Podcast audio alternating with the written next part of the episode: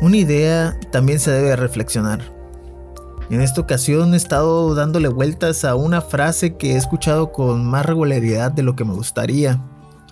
Y es como cuando llevas alrededor de unos 20, 30 minutos platicando con un prospecto o con un cliente y te dice, está en tus manos, eh, recuerda, tiene que estar con las 3B.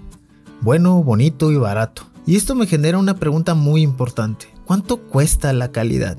Una buena fotografía, un video bien producido, un diseño eficaz, una estrategia bien armada, una creatividad funcional.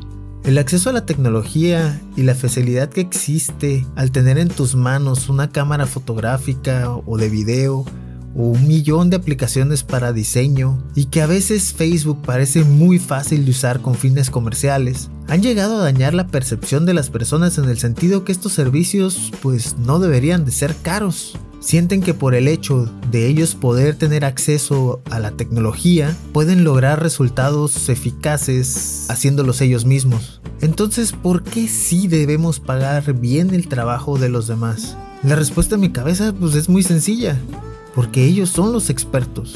Ellos pueden lograr resultados eficaces y de gran calidad. Y lo más importante, te va a lograr diferenciar de los demás. La merca y la publicidad deben tomarse con mucha seriedad. Acércate a los expertos y asesórate. Una consulta cambiará tu forma de percibir estas herramientas y te darás cuenta que a veces, la mayoría de las veces, lo barato sale mucho más caro.